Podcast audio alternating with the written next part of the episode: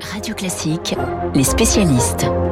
7h40 sur Radio Classique, les spécialistes François Geffrier et Renaud Gérard, grand reporter au Figaro. Renaud, je débute avec vous qui avez suivi euh, le déplacement d'Emmanuel Macron dans le Golfe et en Arabie Saoudite. Alors, on a beaucoup reproché au chef de l'État sa poignée de main avec euh, Mohamed Ben Salman, le prince héritier saoudien.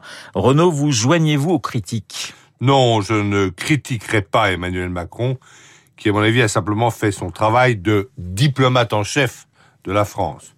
Alors, c'est sûr qu'on peut reprocher à Mohamed Ben Salman, c'est le prince héritier qui dirige le royaume, l'assassinat de l'opposant Khashoggi en 1918, en 2018, ou bien le fait qu'il ait commencé une cruelle guerre au Yémen en 2015. Mais ces malheureux événements ne doivent pas cacher le fait que l'Arabie saoudite a des moyens énormes pour contribuer à stabiliser le Moyen-Orient, ce que recherche évidemment le président français.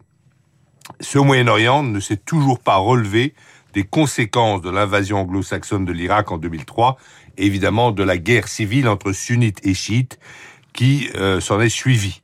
Les Américains étant devenus politiquement très absents du Moyen-Orient, Macron a décidé, et je pense à raison, d'aller combler le vide. Renaud, c'est quand même business is business, et surtout pour vendre des armes, non? Bon, si les Français ne vendaient pas d'armes dans le Golfe, rassurez-vous, les pétromonarchies les achèteraient ailleurs.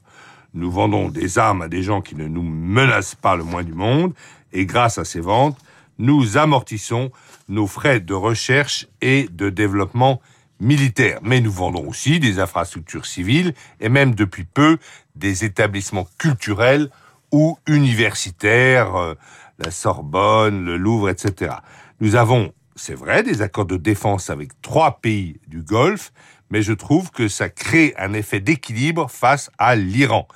Les pétromonarchies du Golfe changent et la France a raison d'accompagner ce mouvement sur place. De quel changement voulez-vous parler? Eh bien, En Arabie saoudite, par exemple, MBS a eu le mérite de lancer une véritable révolution économique et sociale. Il a considérablement étendu les droits des femmes, qui désormais n'ont plus l'obligation de porter le voile, qui peuvent travailler, voyager seuls, etc. Et à Jeddah, où je me promenais euh, samedi dernier, cette révolution se voyait à l'œil nu, Renault. Il a autorisé le cinéma et la musique. Il a aussi décidé de réorienter l'économie de son pays vers les services, le numérique et le tourisme en exploitant les atouts fabuleux de, la mer Rouge. Il, il prépare l'après-pétrole, si vous voulez. Et il est en train aussi, surtout, de purger le pays de son wahhabisme, ce puritanisme fanatique hérité du XVIIIe siècle. Associé à l'argent du pétrole, le wahhabisme a connu une expansion délétère à partir des années 1980 en Afrique du Nord, dans le Caucase, au Moyen-Orient et jusqu'à nos banlieues. Et donc la France a raison d'encourager le travail de MBS de séparation du politique et du religieux dans l'islam. Le déplacement d'Emmanuel Macron en Arabie Saoudite et dans le Golfe, un sujet signé Renaud Girard. Après l'international, place à l'économie avec François Geffrier. François, vous nous parlez salaire ce matin. La pression monte sur les dirigeants d'entreprise pour les augmenter. Oui, c'est assez incroyable comme le discours global a changé sur cette question depuis simplement le mois de septembre. Bruno Le Maire disait le travail doit payer. Geoffroy Roux de Bézieux avait répondu c'est au chef d'entreprise de décider. Mi-novembre, ce même président du MEDEF disait beaucoup d'entreprises vont augmenter les salaires parce qu'ils ont été peu augmentés, parce qu'il y a de l'inflation, parce qu'on a du mal à recruter. À ce moment-là, Geoffroy Roux de Bézieux est un peu rattrapé par le constat du terrain. Quand on n'arrive pas à trouver des salariés, l'une des options, c'est de faire des offres plus attractives et forcément, les autres salariés déjà en poste demandent leur part. Ensuite, c'est Elisabeth Borne euh, qui a mis son petit coup de pression, la ministre du Travail, cette fois au niveau des branches. Message entendu, une soixantaine de branches professionnelles ont ouvert des négociations. La plus emblématique d'entre elles, l'hôtellerie-restauration, qui a perdu 100 000 personnes hein, dans cette crise, qui étaient en cuisine ou en salle, ne sont pas revenus travailler après la réouverture des restaurants et des bars. Le patronat propose dans ce secteur 10% de hausse des salaires. C'est historique. En face, les syndicats se sentent pousser des ailes. La CGT demande 25%, la CFDT 35%. Les deux exemples les plus récents encore, c'est chez Leroy Merlin, où les salariés ont finalement obtenu près de 4% d'augmentation après un mouvement de grève assez suivi qui a surpris la direction. Et enfin, une étude de la CPME elle-même, après le MEDEF, cette fois les petites et moyennes entreprises, qui le disent, 64% des dirigeants sont à la recherche de profils dans des métiers en près des trois quarts des patrons constatent une hausse des prétentions salariales et un sur deux y a déjà cédé.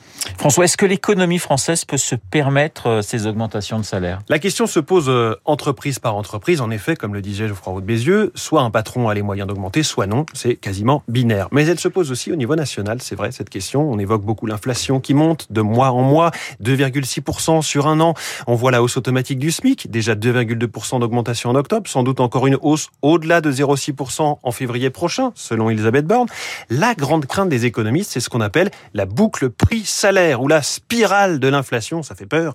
C'est-à-dire les prix augmentent, donc on augmente les salaires pour compenser, donc cela renchérit le coût de ce qui est produit donc les prix augmentent et ainsi de suite. A priori, pas de boucle prix-salaire si, si la productivité des entreprises augmente aussi vite, donc si chaque salarié produit un peu plus, mais pour le moment, c'est un grand point d'interrogation car un autre indicateur est à relier à tout ça, c'est le chômage. Il a baissé de manière spectaculaire, l'économie française emploie beaucoup de monde pour une production qui arrive tout juste au niveau d'avant la crise.